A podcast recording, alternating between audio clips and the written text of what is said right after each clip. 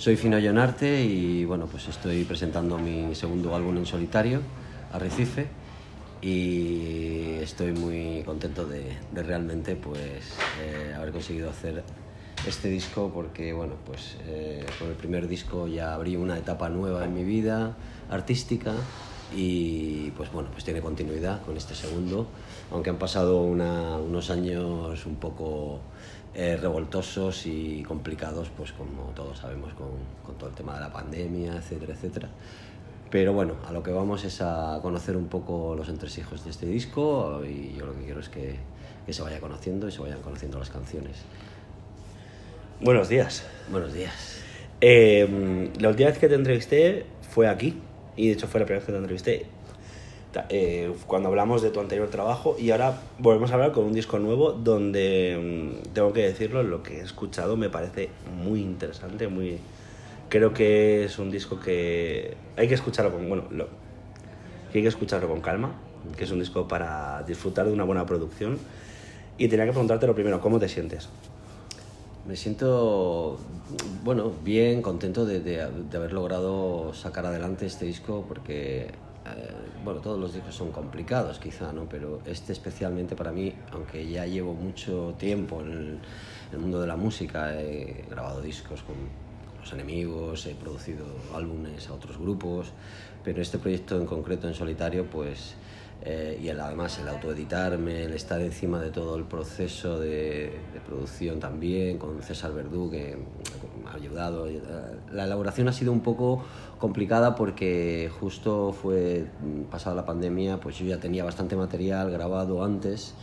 O sea, eh, de maquetas, e incluso cuando salió el primer álbum yo ya tenía casi seis o siete canciones preparadas para un nuevo disco, pero también pues salió el disco de Enemigos, Bestieza, eh, justo el 10 de marzo, antes, el 6 de marzo, justo antes de la pandemia, y claro, pues bueno, el mundo enemigo también es muy intenso y, y, me requiere también toda mi atención, ¿no? Em, entonces, em, más o menos, tampoco es que hiciera muchas canciones a lo largo de ese año y tal, hice hice bueno avanzar y curiosamente la, la, de a tu lado que esa ha sido la, la, la canción que abre el disco y el primer single y un par de canciones también dedicadas a mis padres que se fueron en muy poco tiempo en ese año. Y bueno, está dedicado un poco a ellos también y, y en fin, que para mí es, eh, es un momento muy especial el, el, de pronto empezar a hablar de, de, este disco y el haber conseguido sacarlo adelante y, y bueno, pues eh, ya te digo que ha sido un poco complicado por, por sobre todo por la, la, forma de grabarlo, la elaboración. O sea, tuve la suerte de que César pues tenía, vivía cerca mía se mudó cerca mía y entonces pues pudimos, yo me iba a su casa, grababa unas guitarras acústicas, a los tres meses grababa no sé qué, a los dos meses no sé cuánto, en fin, ha sido un disco que no es lo que yo estoy acostumbrado a hacer, que es preparar un disco y en una semana o en un mes o en 15 días, etcétera, echas, grabas el disco, y tal, y entonces en, en, poco tiempo tienes un resultado, sino que este ha sido como muy, grabo esto, empezó en abril del 21 y acabó las mezclas en enero del 22, febrero del 22, va a salir casi a un año después. Pero por otro lado, puedo decir que las canciones pues se mantienen, tienen vigencia, no es que sean las canciones del último año, pero eso quiere decir que las canciones tienen un reposo, han podido tener cierto, bueno, pues, pues la elaboración que ha habido y tal, y se han mantenido y yo creo que son frescas, para mí lo son y estoy cansado de haberlas oído quizá en todo el proceso, pero, pero es un material fresco y, estoy muy contento de, de la calidad además que, tienen las canciones y el sonido. Me sorprende mucho lo que me comentas. Eh, espacio de tiempo. El espacio de tiempo a muchos proyectos musicales les, les incita a volver atrás y reescribir lo escrito.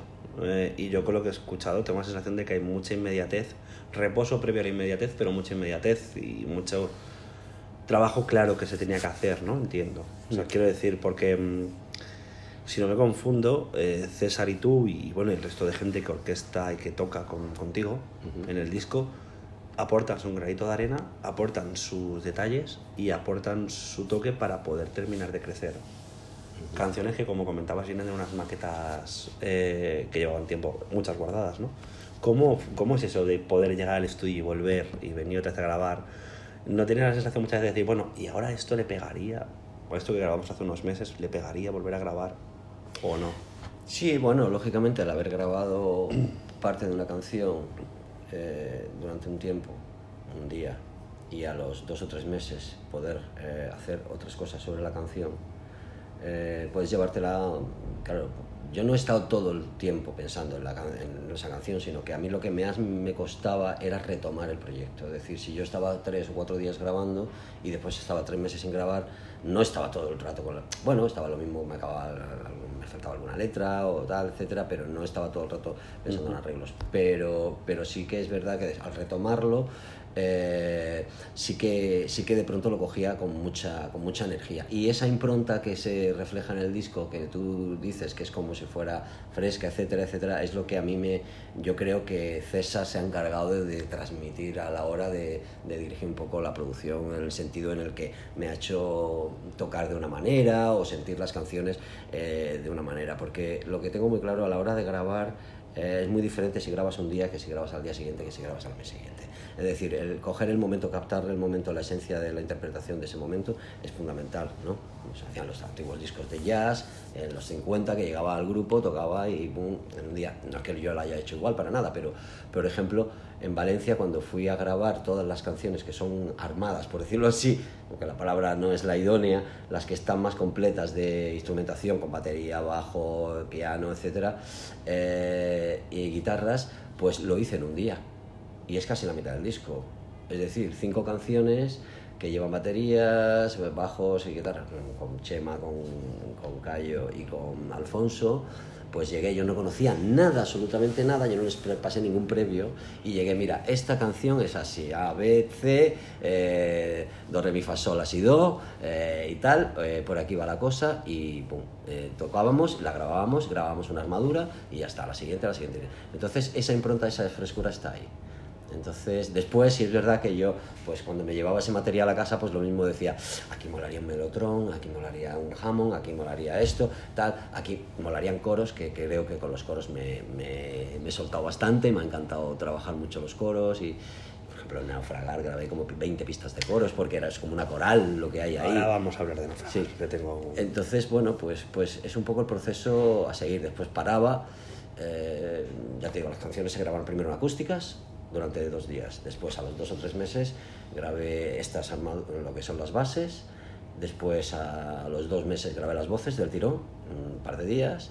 Y después, bueno, yo sí que en casa y tal, pues ya metí los coros y todas esas cositas. Y alguna colaboración como la de Joaquín Pascual, que bueno, que fue fantástico. Le mandé un par de canciones, la de Entre tú y yo y, y, Embarcadero, y él grabó pues ahí un piano y un órgano y tal. Y, y bueno, lo de Chris también, Cristina, en fin, es que hay muchas colaboraciones también, lo de, lo de, lo de es que hay 14 personas que han participado.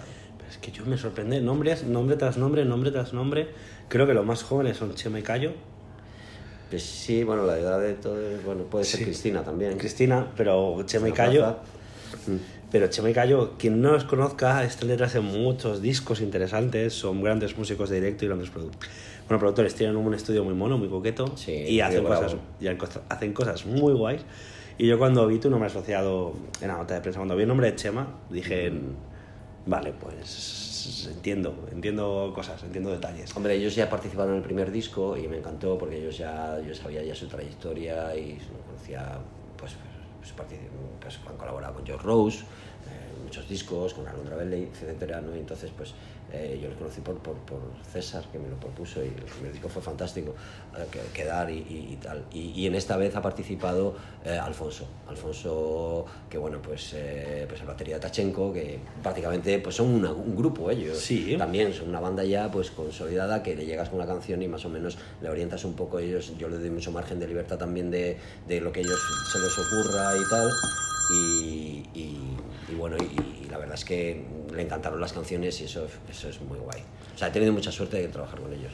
Y después, cómo no, a través de Daniel Lorca, mi, gran amigo de, Nada Surf, pues eh, me puso otra vez en contacto con Phil Peterson y bueno, pues la colaboración de la cuerda pues es algo increíble. Que Philip haga eso con mis canciones y que le guste el material que yo le entrego y y se porte tan, tan cariñosamente y, tan, y todo su arte lo, lo aplique tanto a mí como a, a, las grandes artistas con los que suele trabajar y que, que tendrán unas tarifas bastante fuertes con respecto a lo mío, pero claro.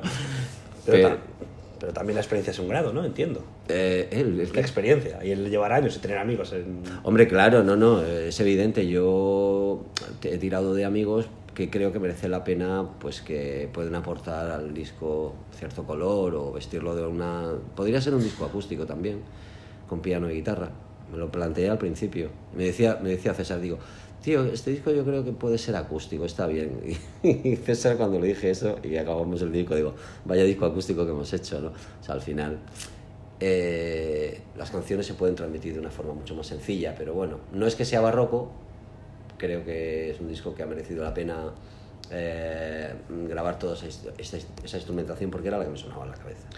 Era la que tenía dentro y yo decía, no sé si lo voy a poder hacer realidad. De hecho, Naufragar tuve bastantes complicaciones de no sabía si iba a poder conseguir que tuviera una base, una batería, porque era muy acústica y, y de pronto escuché una canción de, de mm, Damián Jurado y dije que era con timbales y guitarra acústica y dije, lo puedo conseguir. No tiene nada que ver la canción con la mía, pero dije, este recurso de, de timbales y tal y de base con, con, con, con guitarra acústica y tal, y, pues, y ha quedado una canción brutal, o sea, yo estoy encantado.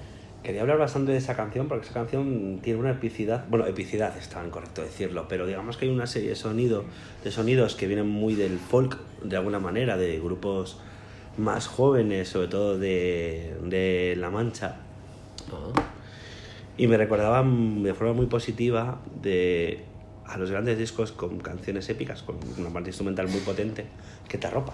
Que casi que si estás escuchando, tienen la sensación, de hecho, me da la sensación, escuchando el tema varias veces, que hay un estéreo logradísimo. Que conste. Eh, ¿Cómo se llega a orquestar una parte instrumental tan interesante? O sea, porque tengo mucha curiosidad por andar ahí. Y yo creo que en parte del disco también está esa esencia de. Bueno, en el disco está esa esencia de pista tras pista, trabajarlo, mezclar, ¿no? ¿Cómo es trabajar Ujú. todo eso? Bueno, yo creo que mm, esta canción nació con una acústica y, y voz, prácticamente una acústica y melodía, y era muy, eh, como diría yo, me lo imaginaba un poco, quizá Leonard Cohen, así al principio un poco fronteriza, quizá. Me venían imágenes un poco la oscuridad de Nick Cave y tal, pero yo tenía claro que tenía que trotar un poco, ¿no? que quería que eso que hacía la guitarra lo hicieran como una base de timbales y tal. Entonces se lo expliqué a Alfonso y él captó rápidamente la idea y, y conseguimos, conseguimos hacerlo. Después, lógicamente, pues es como, no sé, cuando tienes la, la casita, la habitación y quieres poner un cuadro aquí, quieres poner un póster allá en tu habitación del grupo que te gusta, quieres poner aquí una estantería con tus tres libros, es un poco eso, básicamente. Es como también pintar, pues tienes, quieres poner aquí un árbol, quieres poner aquí esto, lo otro. Yo creo que es un poco al final la expresión, aunque, aunque la, la, la- la- canción en sí ya está con la letra y con la acústica, eh, pues el, el crear toda esa dimensión musical, pues son cosas que te va sugiriendo, te van sonando. Yo soy muy intuitivo, de pronto me suena una melodía y la intenté cantar, pero dije, ¿y si hago una armonía? Porque a mí las armonías me gustan mucho. Hago una tercera, una quinta de voz y de pronto empiezas ahí, las doblas, hay como una coral al final, casi. Entonces, todas esas capas que vas haciendo, a mí me han gustado mucho pues, las producciones de Phil Spector, de, del eh, muro de sonido, los, los he trabajado mucho con los grupos indies que, que con los que le trabajé, o yo con mi Clovis también pues grababa muchas capas. Entonces, todo eso yo creo que lo va sumando, es como la hora de hacer una comida, pues echa- echas el arroz, echas esto, echas el orégano. echas- Entonces al final para conseguir hacer un, un buen caldo, un buen potaje y tal, pues bueno, pues también te lo puedes tomar, puedes tomar cosas como más como pan con aceite y sal y está riquísimo, ¿sabes? Entonces, bueno, es una, una, una mezcla de, de- de- de cosas que te van sonando dentro y tú las vas probando y vas viendo cómo van sonando y después lo vas mezclando y vas colocándolas en el sitio que crees que, que es idóneo. Bueno, de hecho sí un poco eh, unas cuantas imágenes para que no sé si, si te lo he explicado bien o O sea que digamos que casi ninguna pista ha bajado, ninguna canción ha bajado a las 70 pistas. bueno, 70 no sé si ha habido, ha habido tantas, pero es posible que en algunas haya habido muchas, sí, sí, sí. Sí, porque, bueno, algunas hay pocas, hay muy pocas, hay 7 o 8, ¿no? Y- pero sí, bueno, la de piano, la de Bueno, sí, La vida es un sueño, quiero la decir, de- la media- la de amor y algo así. Sí, sí. Claro, porque me genera la sensación de que de cuando preparaste el disco y, y ya el disco que entregas al final, que entiendo que poder armar todo y decir, joder, ¿y ahora cómo armo esto y cómo lo entrego al mundo? ¿Y cuál es el orden? Bueno, eh, yo lo que, lo que sí me agradaba era todo lo que se nos iba ocurriendo, todo lo que se me iba ocurriendo, lo que me iba proponiendo César, eh, iba, toda, iba teniendo su lógica y, me iba agradando. No era algo como que dijera, esto no me convence, que puede pasar, muchas veces grabas cosas y dices, hostia, esto no, pero quizá las tenía tan interiorizadas, o sea, por ejemplo, a tu lado era una canción que la empecé a piano, nada más, piano y voz. Y, y, de pronto dije, pues es que aquí entraría la batería, entraría el bajo, tal. Muy las referencias, muy Beatles, eh, que a mí me ha gustado siempre, eh, muy Lennon. Y dije, bueno, pues pues qué instrumentación lo puedo meter, puedo meter un Hammond, puedo meter, sabes, la guitarra eléctrica es muy Harrison, así, tal, no sé qué, empiezas a buscar tus referencias y, bueno, pues le vas agregando todo eso, los coros, que de pronto empecé a meter como eh, octavas por debajo, los coros que entran y salen, que le dan como mucha luz, y después ese final que de pronto rompo la canción y la pongo a mitad de tempo y, y de pronto, pues bueno, pues, pues una canción que también como habla de la creatividad, bueno, tiene puede tener diferentes significados, pero para mí habla un poco sobre la creatividad y sobre lanzarte a hacer cosas que, que puede ser hacer canciones, pintar, escribir, etcétera, ¿no? Y puedes tener cierta satisfacción cuando lo haces, emocional, y también puedes hacer que pueda la gente que lo escuche pueda tener una satisfacción también emocional a la hora de disfrutar, como me pasa a mí a la hora de escuchar otras canciones. ¿no? Eso es lo que te quería decir, que se pueden hacer himnos de dos maneras, un himno fácil que vaya al sitio, o sea, corta ya el pie, o un himno que realmente esté trabajado para generar unas sensaciones y un viaje emocional dentro de una canción, ¿no? Y es algo que creo que, que siempre que escucho algo tuyo siempre he encontrado tu impronta ahí. Es fácil, o sea, eh, quiero decir, es eh, a la hora de, de poder orquestar esto, es fácil decir, vale, y ahora es cuando viene el cambio, como has dicho, rompo la canción y la llevo a otro sitio, o juego con los coros y busco generar estos coros como estabas comentando. Porque entiendo que tiene que llevar sus horas ahí dentro del estudio es, decir... Es jugar un poco, es dejarte un poco llevar por lo que se te vaya ocurriendo, se te vaya vaya sonándote en la, cabeza y lo quieras hacer realidad, plasmar la realidad. Al fin y al cabo, lo que trato de, de transmitir con las canciones sentimientos o provocar ciertas emociones, ¿no? Pero primero las tengo que sentir yo, si no, no, no las podría hacer, sería muy frío. Entonces, lo mismo cuando estoy haciendo Mm, la canción, una canción, pues lo mismo estoy simplemente con una melodía o una nota de voz que tengo en el móvil o, o, directamente me he puesto a tocar y he dado dos acordes y, me he puesto a canturrear por encima y no tengo letra. Después las letras me han costado muchísimo también porque, bueno, pues tengo mucho interés en trabajar las letras cada vez más y conocerme más a mí mismo, ver qué es lo que quiero expresar y ese, esa parte de investigación y de rascar ahí dentro y de quitar capas, pues eso es lo que quizá me cuesta más, pero pero cuando ya lo vas consiguiendo, y, y, creo que es una cuestión de trabajo también, y cuando estás trabajando y estás concentrado y no estás despistado con otras cosas y te dejas llevar un poco por lo que, con lo que focalizas un poco y estás concentrado en lo que tienes, yo creo que van viniéndote, pues bueno, pues ideas, como decía Consillón, prefiero estar despierto toda la noche, no vaya a ser que al productor de la casa del frente pase una idea y se la quede él, ¿no? eso es una, anécdota de todos estos grandes productores, ¿no? Pero quiero decir que las ideas están ahí, eh, y, tu capacidad de imaginación pues ya la tienes que dejar un poco suelta y, y todo el mundo tiene, tiene, tiene algo que le, suena en la cabeza. Entonces, eh, después todo son herramientas después que tú utilizas a la hora de llevarlas a la práctica. De lo que se trata, eso que tienes en la imaginación, poder traerlo a la realidad y, y tanto sea a nivel de, de, de, de texto, de lírica, de, o, musicalmente o de instrumentación. ¿no? Es decir, a mí me suena, cuando estaba con a tu lado el piano, a mí me sonaba, ¿sabes? Decía, hostia, esto como lo hacían los Beatles, como lo hacían no sé quién, como lo hacía tal, los Beach Boys, o es muy 60. Este disco reconozco que estoy haciendo como medio homenajes a muchos grupos que me han gustado toda la vida, pero todas esas cosas las he hecho como a mi manera, es decir, me gustaría esto, voy a probarlo, a ver, podemos hacer esto y de pronto dices, hostia, cuando lo ves que se está haciendo realidad, dices, hostia, realmente como mola, merece la pena. ¿Y se va a hablar directo esto? Eh, me encantaría, pero la realidad no es fácil para mí, en ese sentido. Es decir, eh, yo he hecho el disco que quería hacer. ¿Que me gustaría llevarlo al directo con banda y todo eso? Sí, por supuesto, lo voy a intentar. Pero la realidad es que, eh, bueno, pues si yo no, yo no voy a hacer la locura que hice con el primer disco de irme a hacer 20 o 30 conciertos eh, plan, a unos, con bandas solo hice uno, la presentación en Madrid, que fue alucinante. No pude permitirme más, porque yo no, claro, puedo montar un grupo de cuatro o cinco personas, pero todo eso lleva unos gastos. Yo no, yo no tengo 20 años y no voy a, hacer, voy a ir a entrada ni eh, tal, porque también sé la realidad de que la demanda que pueda haber de cara a Fino Llenarte.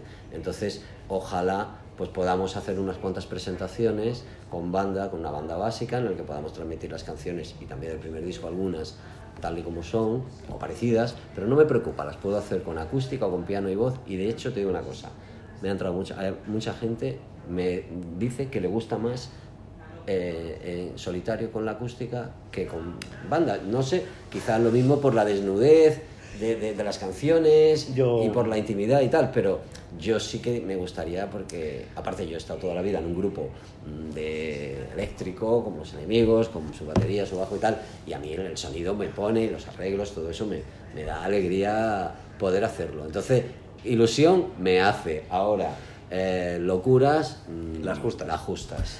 La última pregunta, y aquí me gustaría... No, porque no quiero perder dinero. No, lógico, lógico. estoy invirtiendo dinero en mi disco, en todo. es decir, eh, después queremos que el disco valga muy barato, pero es que, es que todo sube, macho. Y entonces es una putada y tienes que estar encima, dedicar mucho tiempo a toda la gestión, que me quita de, los, sí, sí, sí, sí, Los que estamos en la industria lo conocemos, conocemos perfectamente. Entonces yo ya, pues sí, tengo mis años y, ahora te digo una cosa, me haces mogollón de ilusión cuando me llega el test press a casa y lo pongo, casi se me salta la lágrima. Eso es una pasada después de haber sacado tantos discos. Es decir, todo el trabajo de pronto dices, hostia, aquí está, lo pones, te pones ahí tu cerveza, tu café y tal, oye, y dices, bueno, mira, aquí lo tenemos, lo hemos conseguido, vale, de puta, vale, y tal. eso, eso son cosas que dices, tío, lo mismo ha merecido toda la pena todos los altibajos que has pasado, todos los, agobios, etcétera, y, momentos guays de la grabación, de la composición, etcétera, para llegar a, tener esto y dices, bueno, lo hemos conseguido, venga, hay que seguir. Y a la siguiente montaña. Y la última pregunta yo creo que va a ser la más complicada de contestar. ¿Cómo recomiendas escuchar tu disco? Porque claro, ahora mismo la gente lo está escuchando en un ordenador, puesto de fondo de cualquier manera, casi con un estéreo que realmente es un mono.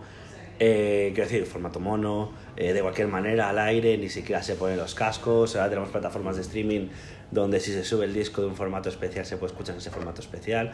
Plataformas donde eh, a lo mejor la calidad que te ponen no es la misma. ¿Alguna recomendación? Hay formato físico que siempre es necesario. lógicamente, cualquier músico, grupo te va a decir que le prestes atención a, a tu disco, pero lógicamente este disco que es así reposado, con sus letras y tal yo creo que lo suyo es escucharlo. Es difícil, a mí me pasa escuchar un disco al día o dos. O sea, el otro día me escuché como tres discos una tarde y lo pasé de puta madre. Como que paró el, paré el mundo de a mi alrededor, no escribí ningún mail, no llamé por teléfono, no mandé ningún WhatsApp, ni hice nada extra simplemente me cogí unos cuantos discos, los escuché, leí las letras, vi la portada tal, y, pasé dos o tres horas acojonantes. Y eso es algo que yo creo que hay gente como nosotros la disfrutamos. Hay mucha gente que no tiene por qué hacerlo así. Puede oírlo como le dé la gana, con auriculares, en, las plataformas digitales, si, te, si adquieres el vinilo, que está cuidadito y tal, con sus letras, que además es escrito con una máquina Olivetti antigua, que era de mi padre, y bueno, pues he querido, bueno, de forma simbólica, escribir las letras con una máquina de escribir, las he escaneado, en fin, que todo ese mm, punto de, decorado que puede tener un poco el vinilo, pues, pues está ahí. Quien lo quiera disfrutar de esa manera, pues podrá pasar unos 30 y tantos minutos, no llega a 40, de una forma, bueno, pues como cuando ves una peli, ¿sabes? Cuando ves una peli, lo suyo es que te sientes ahí en tu sofá o vayas al cine, veas tu peli y bueno, y de, pronto te abstraigas del mundo un, rato, ¿no? Entonces, este tipo de discos yo creo que merece la pena hacerlos así. Ahora, se pueden escuchar canciones sueltas, lógicamente, y, disfrutarlas igualmente. Ahora, te digo una cosa, en una discoteca, pues no vas a disfrutarla, porque primero no la van a poner. Bueno, lo mismo hay una que lo pueden poner, pero en, en algún club también la puede poner alguna y tal, pero quiero decir que es un disco más reposado y lógicamente necesita de una atención extra para poder disfrutar de su contenido, de su sonido y de dejarse llevar por lo que está contando y tal. Muchas gracias por esa entrevista. Bueno, pues a ti.